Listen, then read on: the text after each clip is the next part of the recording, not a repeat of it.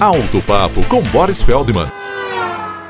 Os airbags foram tornados obrigatórios no Brasil a partir de 2014, mas eles já existiam há muitos anos. E uma dúvida que está surgindo agora é a validade do airbag. Quantos anos ele dura? Eu já vi mecânicos e técnicos dizendo que o airbag vale na faixa de 10 a 15 anos. Depois é necessário substituí-lo, o que é uma bobagem, pois fizeram uma pesquisa nos Estados Unidos com aqueles carros amontoados em ferro velho que chegavam até 30 anos de fabricação e testaram os seus airbags todos funcionando. Até porque a bolsa inflável fica protegida por um talco para conservá-la. Entretanto, existe uma recomendação do fabricante do automóvel de uma revisão periódica em todo o sistema eletrônico responsável por acionar o mecanismo que infla a bolsa.